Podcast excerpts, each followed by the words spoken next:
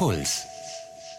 Ich glaube, es ist viel mehr gesellschaftlich akzeptiert zu sagen, ich fühle mich einsam, wenn ich Single bin, weil Leute das dann irgendwie verstehen können. Aber wenn du sagst, ich bin einsam, weil ich irgendwie keine Freunde habe oder das Gefühl habe, meine Freundschaften sind nicht tief genug, dann denken die Leute, okay, was stimmt nicht mit dir? Die Lösung. Der Psychologie-Podcast von Puls. Mit Verena Fiebiger und Lena Schiestel. Hey zur Lösung. Schön, dass ihr zuhört. Hallo. Viele von euch haben uns geschrieben, macht doch mal was über Einsamkeit. Und gerade das auch noch in Zeiten von Social Media. Also so ein bisschen auch die Verbindung. Wir sind doch alle so wahnsinnig vernetzt. Wir kennen doch so irrsinnig viele Leute, aber wir fühlen uns einsam. Und an alle von euch, die sich einsam fühlen, darin seid ihr nicht allein. Es ja. gibt viele Leute, die sich einsam fühlen, die diesen Podcast anhören. Und natürlich auch einsam sein, sich einsam fühlen, ist was total schambehaftetes.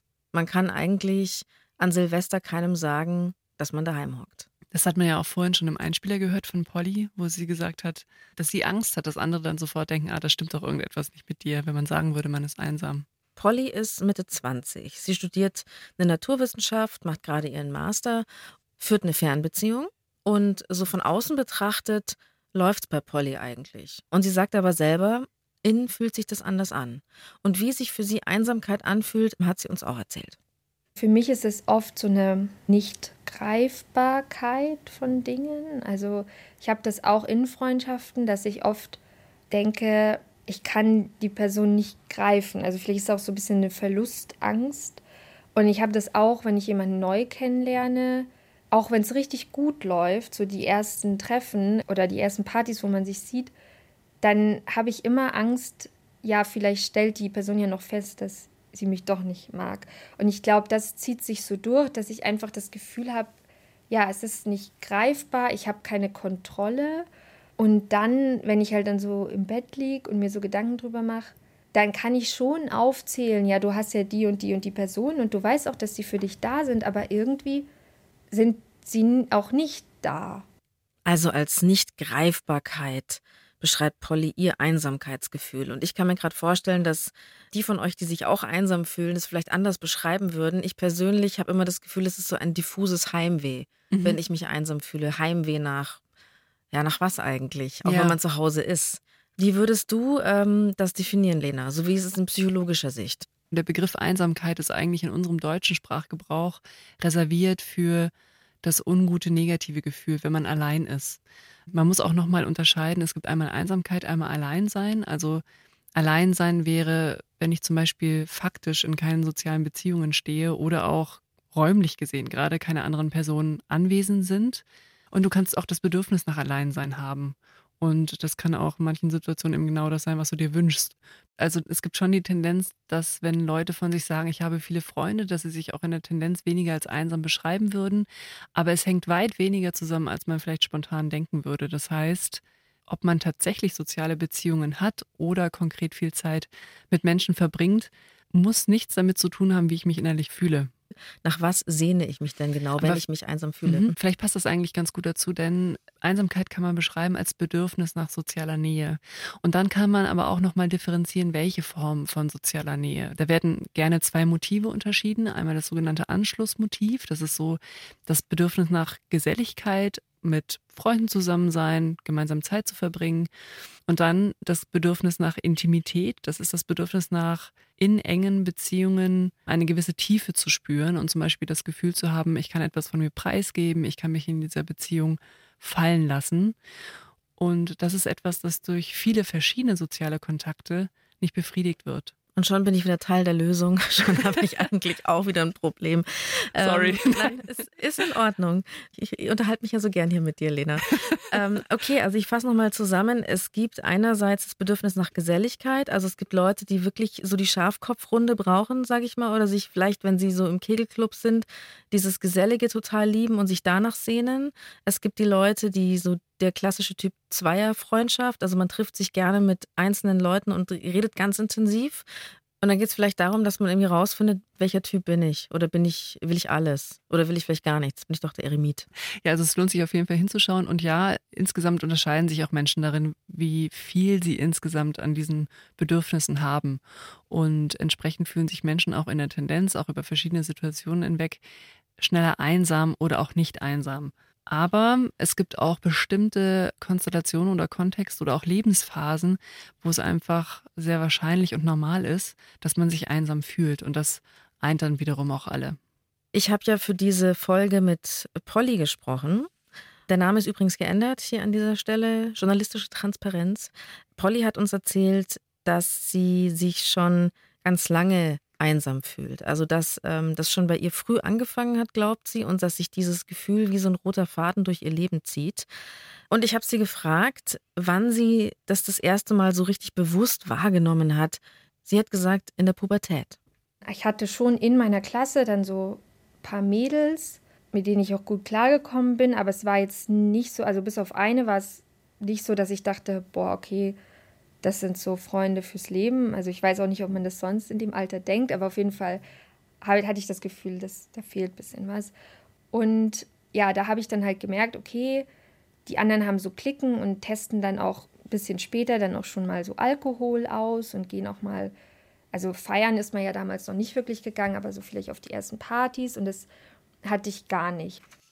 Ja, ich kann mich tatsächlich sehr gut erinnern, wie schlimm das ja. so mit 12, 13, 14 eigentlich war, also Pubertät, wo man diese ganzen Gefühle plötzlich bemerkt, weil man so in der Peer Group, sagt die Psychologen ja, oder? Ja.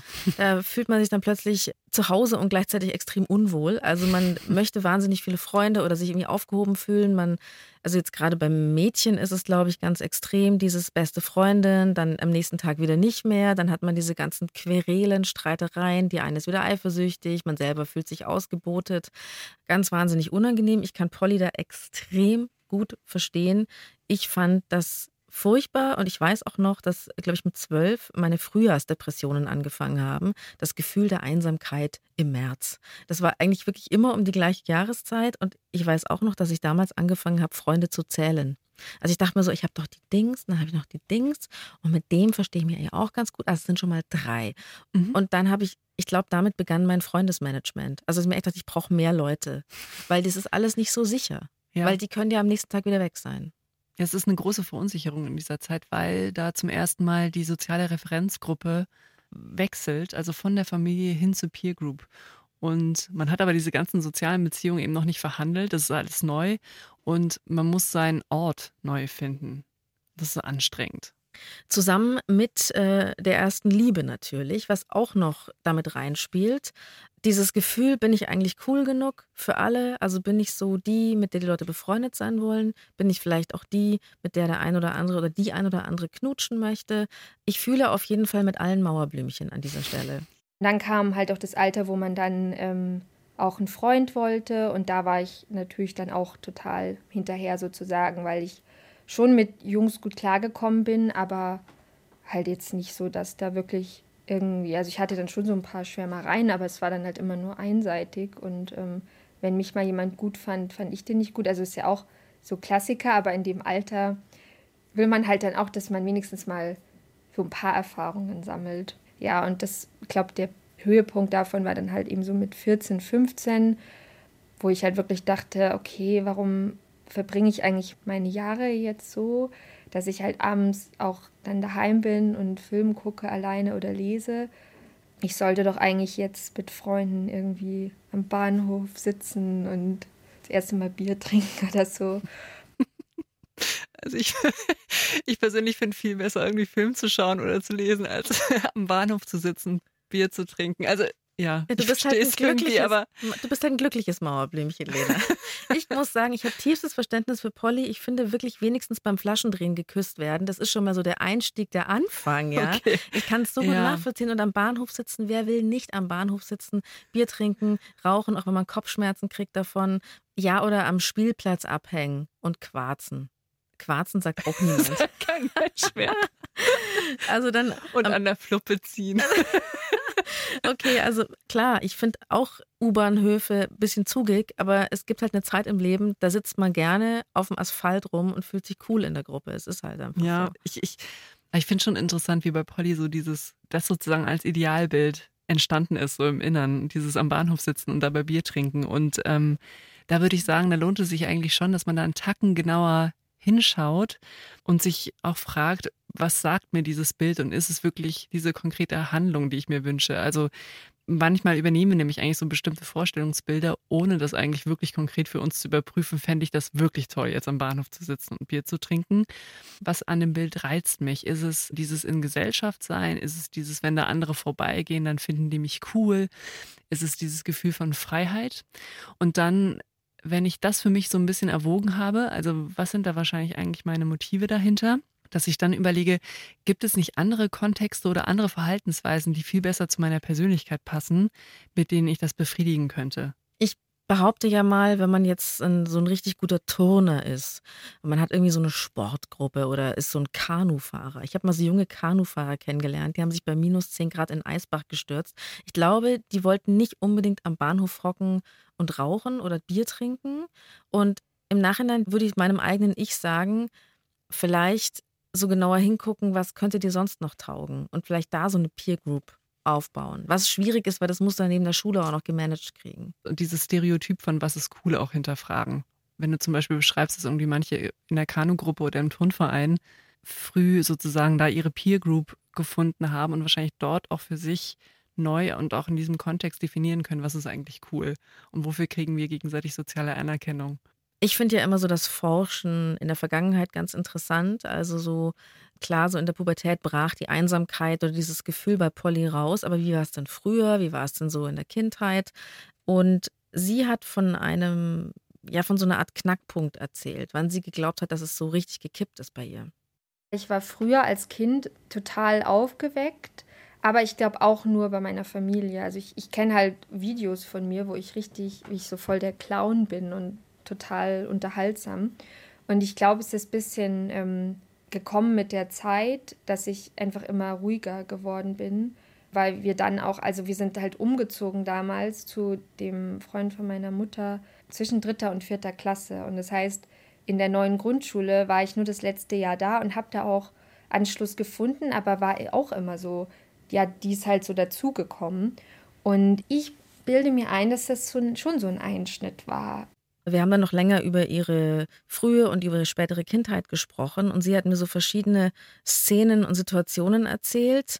Von der Grundkonstellation her war es so, dass Polly bei ihrer Mama aufgewachsen ist und sie war auch viel bei den Großeltern. Und sie konnte sich immer schon erinnern, dass sie, sei es jetzt in der Krippe oder dann im Hort später, der immer sehr lange war und in ihrem Umfeld eigentlich kein Kind bei einer alleinerziehenden Mutter aufgewachsen ist und sie da schon immer das Gefühl hatte, irgendwie ist sie anders. Also sie hat es gar nicht bewerten können als Kind, oh, ich bin da jetzt so lange alleine, sondern sie hat halt das Gefühl gehabt, okay, es ist irgendwie bei keinem anderen sonst so. Und sie war eigentlich total glücklich in ihrer Familie. Also sie hat sich sehr eng verbunden gefühlt. Es war aber natürlich darin auch gar nicht so einfach, weil ihre Mutter natürlich viel gearbeitet hat, wenig Zeit hatte, später einen Burnout bekommen hat davon. Ihre Oma hatte Depressionen, also mit der sie viel zusammen war. Und das ist jetzt meine Interpretation, weil Polly ja sich als eigentlich sehr fröhliches Kind beschreibt, dass ja Kinder sehr feine Antennen haben. Wo ist so die Lücke, die ich füllen muss oder füllen könnte hier und dann vielleicht besonders fröhlich sind und in der Pubertät brechen dann vielleicht auch andere Gefühle durch, die davor einfach gar keinen Platz hatten oder nicht so mhm. bewusst waren. Ich glaube, das ist halt damals einfach in Verbindung mit der Pubertät dann rausgekommen und mit den äußeren Umständen, als ich dann wirklich unglücklich war und regelmäßig geweint habe und gedacht habe, was ist falsch mit mir und warum will mich denn niemand, sowohl in Bezug auf Typen als auch Bezug auf Freunde.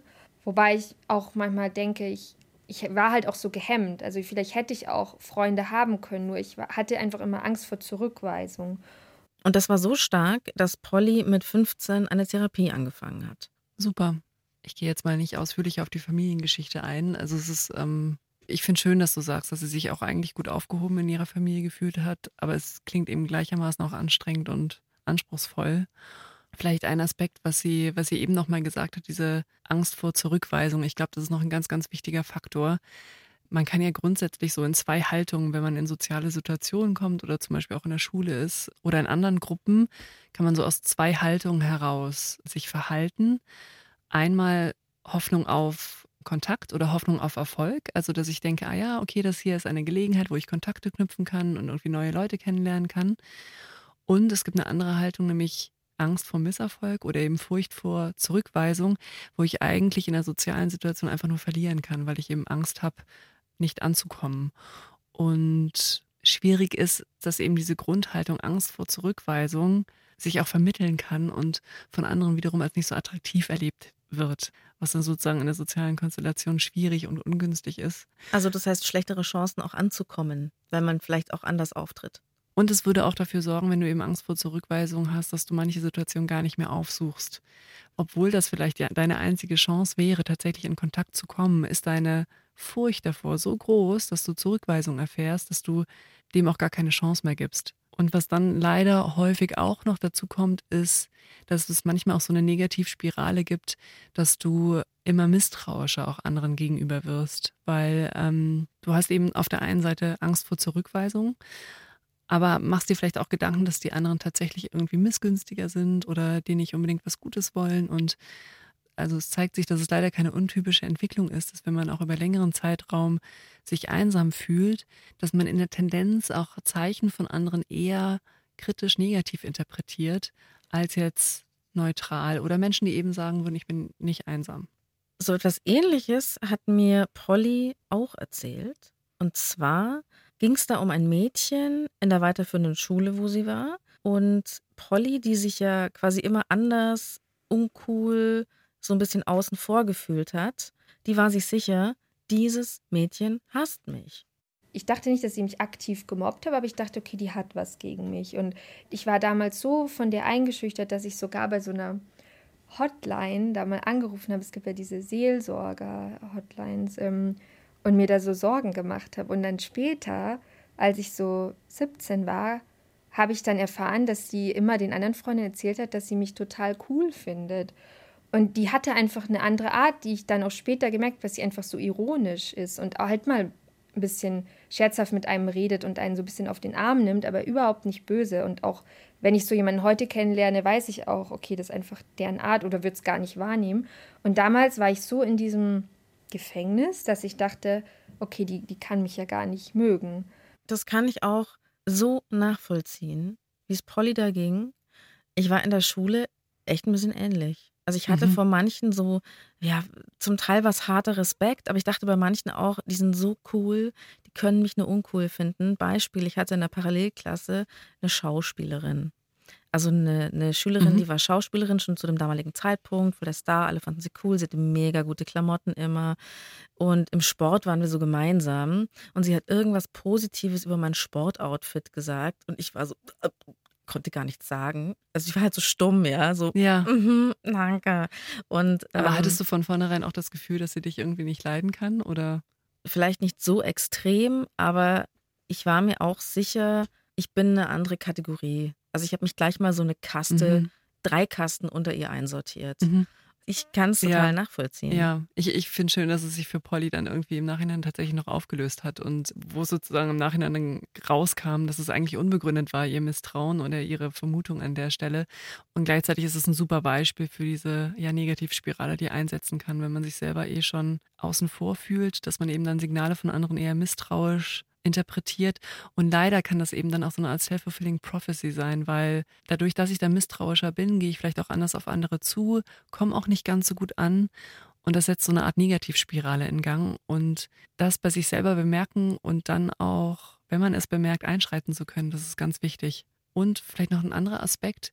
Ich finde aber schön, dass sich das jetzt aufgelöst hat im Nachhinein und dass auch ein bisschen diese große Erzählung von Polly, ich war außen vor und die anderen haben mich nicht gemocht, auch ein Stück weit relativiert. Man muss dann auch daran arbeiten, wenn sich das sozusagen schon so in die Identität eingefräst hat, dass ich irgendwie die Außenseiterin bin oder die, die alleine ist oder anders, dass ich aktiv versuche, auch diese Informationen, die diesem Skript widersprechen, dass ich die auch integriere in meine Erzählung über mich selbst. Also was wir, glaube ich, hier auf keinen Fall sagen wollen, Self-Fulfilling Prophecy, dass irgendjemand selbst dran schuld ist, sondern eigentlich geht es ja darum, dass man Erfahrungen gemacht hat oder sich in einem bestimmten Kontext bewegt, wo es einem nicht so leicht gemacht wird, man sich dann auf eine gewisse Art und Weise fühlt und das dann selber verstärkt durch dieses negative Gefühl, das man hat.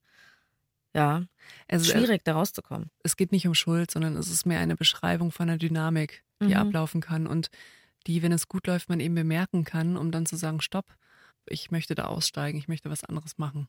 Wenn wir das nochmal an so einem Beispiel festmachen, also misstrauisch sein heißt zum einen, dass man Dinge falsch interpretiert oder dass man vielleicht auch in einer bestehenden Freundschaft Dinge eher negativ auslegt oder mhm. Wichtig auch, das kann eine Dynamik sein, das muss aber auch nicht in allen Fällen sein. Es kann auch in manchen Fällen sein, dass, weil ich mir so sehr eben Freundschaft wünsche oder Bekanntschaften wünsche, dass ich auch nicht adäquat Grenzen ziehe. Dass man sich alles gefallen lässt. Dass man sich auch alles gefallen lässt, genau. Also warum wir das auch an der Stelle beschreiben, ist, wenn ihr selber bei euch die Tendenz bemerkt oder auch zum Beispiel, wenn andere Freunde zu euch sagen, nee, das hat sie gar nicht so gemeint oder nee, das hat er äh, nicht sagen wollen mit dem Satz, dass man dann versuchen kann, das einzupreisen und sich zu denken, aha, vielleicht bin ich wirklich manchmal ein bisschen schnell dabei zu denken, jemand will mir was Ungutes. Ähm ich bin ja mittlerweile manchmal vollkommen paranoid, muss ich sagen. Bin vollkommen paranoid. Hab schon Sachen erlebt, wo ich mir dachte, so crazy, die Menschen sind richtig, richtig verrückt und richtig gemein auch. Und das hat mich paranoid gemacht. Ich sag's nur an der Stelle. Warum sagst du das an der Stelle? Weil das jemand jetzt bitte die weiße Jacke holen soll, hier abtransportieren. Okay, ich, ich ähm, bei uns ist ja immer so ein bisschen die Schwierigkeit, dass wir ein Thema, also hier die Einsamkeit an einem persönlichen Fall aufziehen, also quasi an der Geschichte von jemandem. Und natürlich ist das Gefühl der Einsamkeit in Anführungsstrichen sehr viel größer. Also es gibt ganz viele Geschichten, die dazu führen können, dass jemand sagt, ich fühle mich einsam. Und das ist natürlich eine sehr individuelle Geschichte, die uns Polly erzählt hat, zum Glück. Aber was ich mich frage, Lena, ist, gibt es so Sachen, die, ich sage jetzt mal, alle, die sich einsam fühlen, eint? Also es gibt Lebenskonstellationen, wo es wahrscheinlicher ist, dass man sich einsam fühlt und prädestiniert sind dafür ähm, sogenannte Lebensphasenübergänge. Man findet auch, wenn man sich Umfragen anguckt, wo Leute befragt werden in verschiedenen Lebensaltern, wie einsam sie sich aktuell fühlen, dass es Peaks gibt, so um Anfang 30, Mitte 50 und dann auch nochmal um Ende 80. Und das hängt häufig mit verschiedenen Lebensphasenübergängen zusammen. Natürlich die älteren Leute, wenn schon alle weggestorben sind. Ja. Die fühlen sich einsam. Mitte 30, Mitte 50.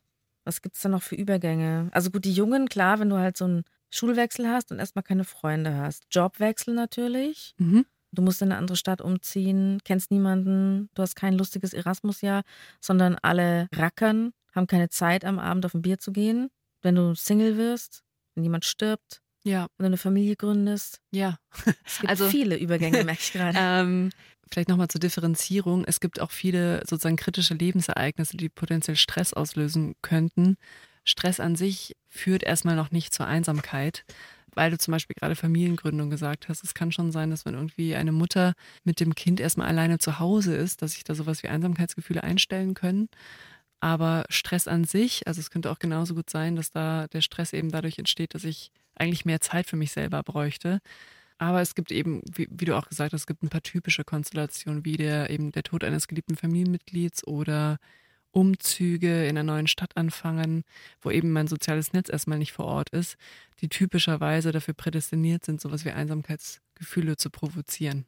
Darüber habe ich auch mit Polly gesprochen und sie hat mir von einem ganz gelungenen Übergang in ihrem Leben erzählt. Also sie hat ja gemeint, es ist schon zum Beispiel so ein Schulübergang gescheitert oder sie hatte es schon schwer, aber das war jetzt nicht richtig ein Umzug oder so, sondern es war ein Aufenthalt, ein längerer in einer anderen Stadt von der Uni aus, eine sogenannte Summer School, so hat sie es genannt, also wo du mit Kommilitonen von anderen Universitäten dich triffst, du hast irgendwie ein Forschungsprojekt und vor allem machst aber auch Freizeit viel. Also es war wohl alles relativ locker und das war so der Punkt in ihrem Leben, wo sie gemerkt hat, ey, ich bin jetzt so Anfang, Mitte 20, das Leben ist eigentlich gar nicht so, so öd und traurig, schön. sondern es kann auch total aufregend und schön und frei sein.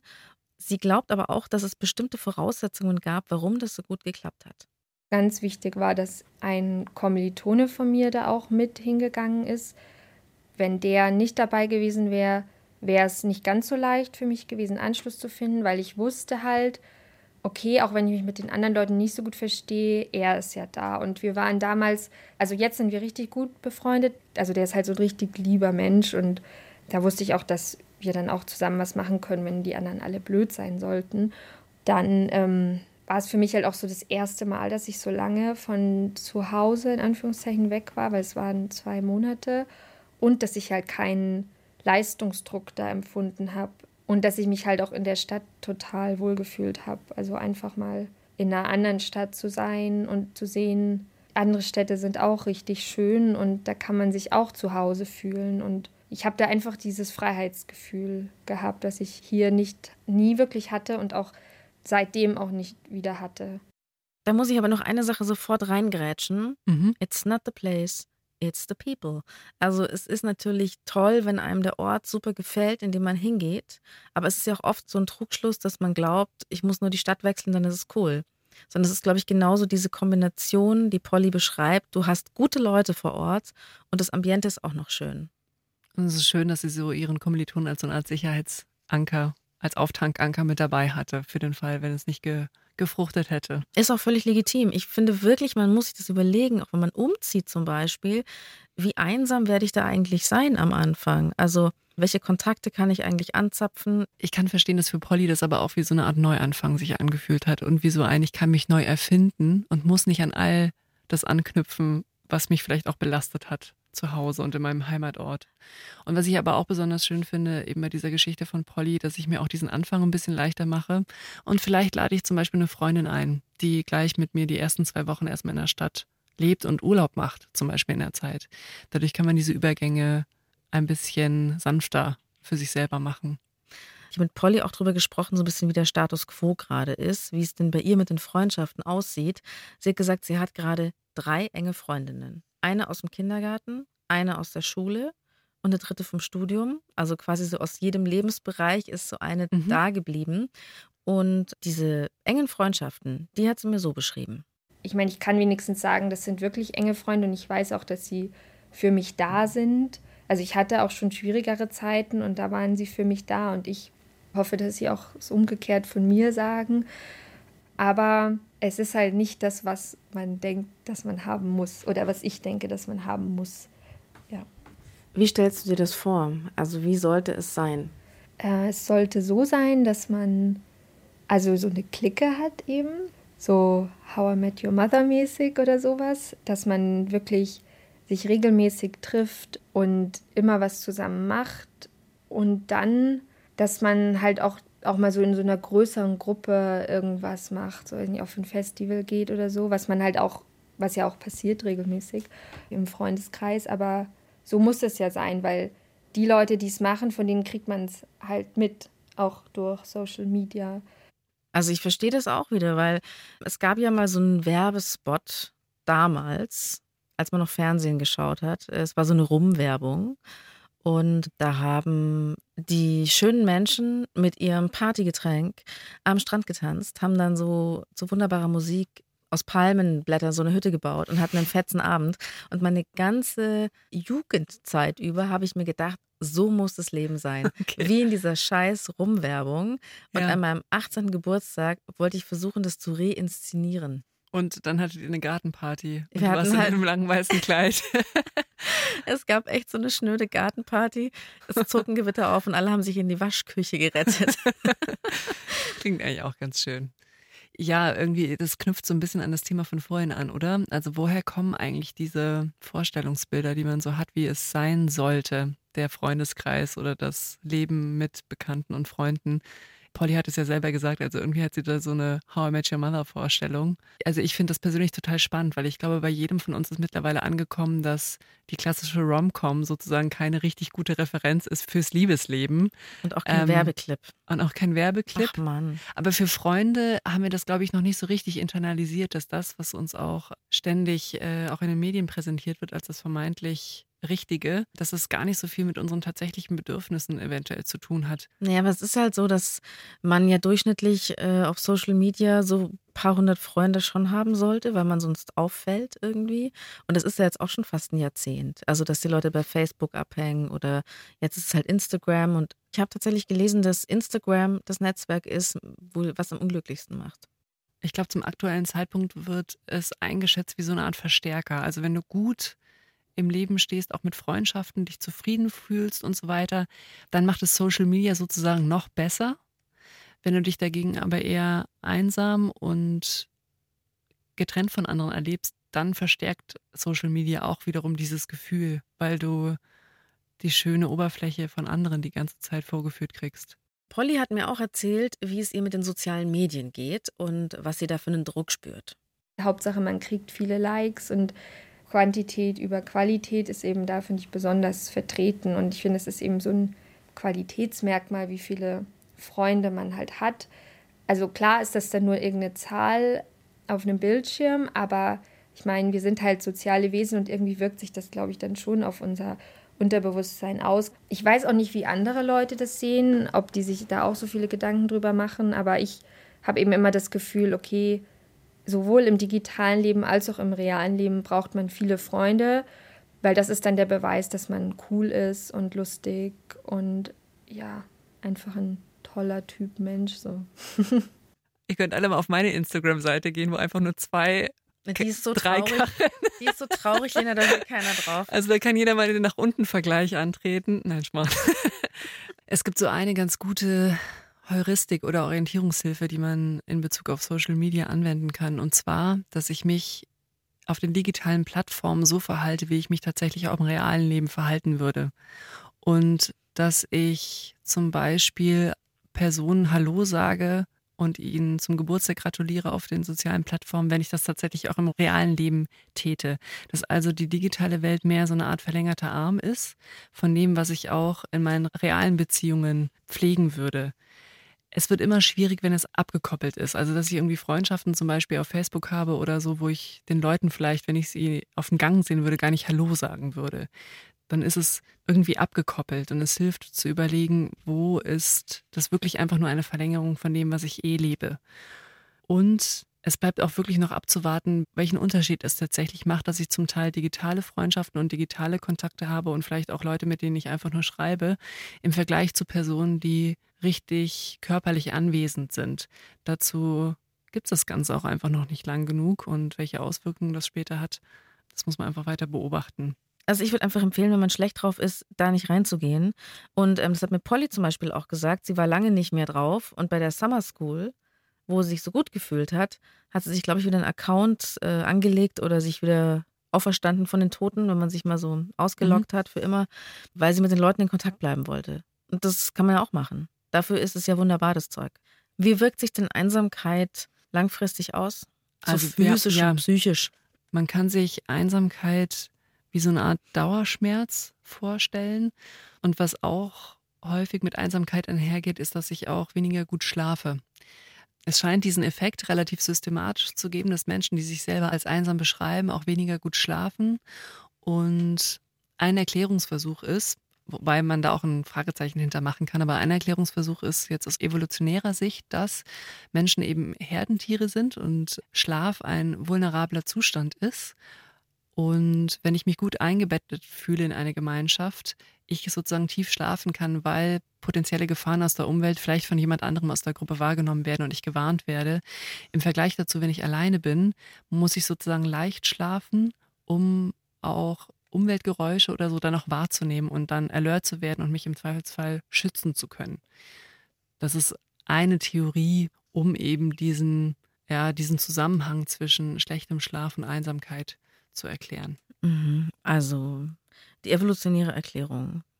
Aber was ist nun, wenn man sich einsam fühlt? Haben wir denn überhaupt dafür eine Lösung diesmal? Gibt es eine Lösung? Weil so einfach ist es ja nicht. Wir könnten ja auch sagen, meldet euch beim Sportverein an. Und dann, dann gäbe es ja das Problem nicht. Das könnte ja jeder einfach machen. Ich glaube, es ist nicht so einfach, sich beim, wenn man erstmal in dieser Spirale drin ist und man schon in so einem Zustand ist, was man als chronische Einsamkeit bezeichnen würde, ist es leider gar nicht mehr so einfach, sich im Sportverein anzumelden, weil es eben mit bestimmten Ängsten verknüpft ist, auch mit dieser sozialen Situation. Und der Sportverein ist tatsächlich erstmal auch eine gute Idee oder Ausgangsbasis. Also diese Idee von überhaupt mal wieder Chancen zu schaffen, andere kennenzulernen, sind eigene Interessen eine gute Ausgangsbasis, weil ich sozusagen davon ausgehen kann, ganz unabhängig, ob tatsächlich daraus Bekanntschaften oder Freundschaften entstehen, dass ich mit anderen eine gute Zeit haben kann. Und dadurch bekommt es atmosphärisch sozusagen auch eine gewisse Zwanglosigkeit, die ganz gut ist. Eine zweite gute Ausgangsbasis aber interessanterweise auch soziales Engagement. Das ist fast wie so eine Art Gegenmittel gegen Einsamkeit. Wenn ich nämlich das Gefühl habe, ich tue anderen Gutes, bin ich gleichzeitig auch nicht in so einer, ja, vielleicht angstmachenden Situation, wo ich Angst habe, von anderen abgelehnt zu werden und erlebe gleichzeitig aber auch Selbstwirksamkeit oder dass ich anderen Gutes tun kann. Das kann meistens auch ein sehr, sehr schöner Hebel sein, um mit anderen eben wieder in Kontakt zu kommen. Vielleicht, wofür ich auch plädieren würde, trotz allem dieses sich noch ein Stück besser kennenlernen, sich fragen, wer bin ich, was vermisse ich, wie stelle ich mir das Leben vor? Ja, also vor allem äh, diese Unterscheidung, auf die wir auch schon vorhin gekommen sind, dieses, was vermisse ich eigentlich genau? Ist es eher Geselligkeit?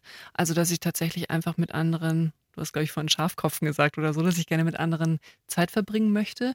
Oder ist es eher mein Bedürfnis nach Intimität? Also, dass ich da ein bisschen versuche, das herauszubekommen. Ist es eher der Kontakt mit weiteren vielen, eher das Bedürfnis nach mehr Gruppenanschluss oder eben dieses Bedürfnis, meine Beziehungen zu vertiefen. Und je nachdem, worauf man da eben bei sich stößt, müsste man auch verschiedene Dinge eben anschieben in seinem Leben, um diesem Bedürfnis dann gerecht zu werden oder um eben dieses Bedürfnis befriedigt zu bekommen. Darüber haben wir auch diskutiert, dass es ja auch in einer Partnerschaft das Gefühl von Einsamkeit geben kann. Und dass es ja auch was ist, wo man, wo man feststellt, was fehlt mir eigentlich, oder? Das eben könnte wiederum ein Hinweis sein, dass mir manchmal vielleicht die Intimität fehlt. Und damit ist jetzt nicht so eben körperliche Intimität gemeint, sondern, oder nicht nur, sondern dass ich das Gefühl vielleicht habe, und das kann sich auch über Zeit manchmal in einer Partnerschaft einschleichen, dass ich bestimmte Dinge nicht mehr mit meinem Partner, mit meiner Partnerin teilen kann, dass ich in bestimmten Bedürfnissen nicht gesehen werde, dass ich auch nicht wirklich weiß, vielleicht wo der andere gerade steht. Und da kann dieses Gefühl eben ein Hinweis darauf sein, dass ich diese, ähm, dass ich diesen Akzent oder dieses Gefühl eben in meiner Partnerschaft vermisse. Also wenn man jetzt persönlich das Gefühl hat, ich möchte da justieren, also ich, ich muss irgendwie was gegen meine Einsamkeit tun oder ich möchte irgendwie vorbeugen, was kann ich machen, Lena? Grundsätzlich ist es relativ schwierig, bei so einem existenziellen Gefühl wie Einsamkeit pauschale Ratschläge zu geben. Es gibt ein paar Sachen eben, auf die man achten kann, über die wir, glaube ich, auch schon gesprochen haben. Und sonst ist die Situation aber jeweils sehr individuell und man müsste auch jeweils sehr individuell gucken, was mögliche Dinge sind, die man irgendwie ausprobieren kann oder eben versuchen kann. Ich glaube, ein wichtiger Aspekt ist, dass ich mal den Blick darauf richte, auf die bestehenden Beziehungen, die ich habe, dass ich da noch ein Stück weit mehr investieren könnte oder noch ein bisschen mehr Beziehungspflege betreiben könnte. Das sagt man ja auch, dass die alten Freundschaften, also Menschen, die man seit dem Kindergarten, seit der Schule irgendwie kennt, später im Alter wirklich ein Familienersatz sein können, weil die, man, die kennt man sein ganzes Leben und das ist eine ganz große Vertrautheit, die sich dadurch aufbaut. Ja, die begleiten auch das ganze Leben, vielleicht auch im Kontrast eben zu den eigenen Eltern. Ein anderer Aspekt ist, dass ich versuche, nicht mehr Situationen zu vermeiden, wo ich potenziell Zurückweisung erfahren könnte, weil tatsächlich ja in diesen Situationen auch die Chance liegt, Kontakte zu knüpfen. Und diese Angst vor Zurückweisung ist zwar super verständlich, wenn ich irgendwie schon lange mich nicht mehr solchen Situationen ausgesetzt habe und leider aber an der Stelle kein guter Ratgeber. Das heißt, dass ich mir da einen Ruck gebe und wieder sozusagen zurück auf den Platz gehe und es versuche, weil am Rande stehen zu bleiben, wird auf jeden Fall dazu führen, dass ich weiter eben am Rande stehe. Wie schaut's aus mit dem guten alten klassischen WG-Leben? Wer hat da mit 40 noch Bock drauf? Oder wer hat vielleicht nicht, aber das Anfang 20 noch Bock drauf? ich finde aber ganz interessant, dass irgendwie so ab 30 oder so, wo die anderen alle Familie gründen, Kinder kriegen, dass es da irgendwie wie nur so zwei Lebensentwürfe gibt. Also entweder man hat irgendwie eben einen Partner und Kinder und lebt dann mit anderen Menschen zusammen Oder man lebt alleine. Oder ich kenne zumindest auch nicht viele, die irgendwie ein anderes Format gewählt haben. Und eigentlich ist es schade. Ich kann ja durchaus das Bedürfnis haben, mit anderen Menschen zusammenzuleben, auch wenn ich Mitte 40, Mitte 50 bin.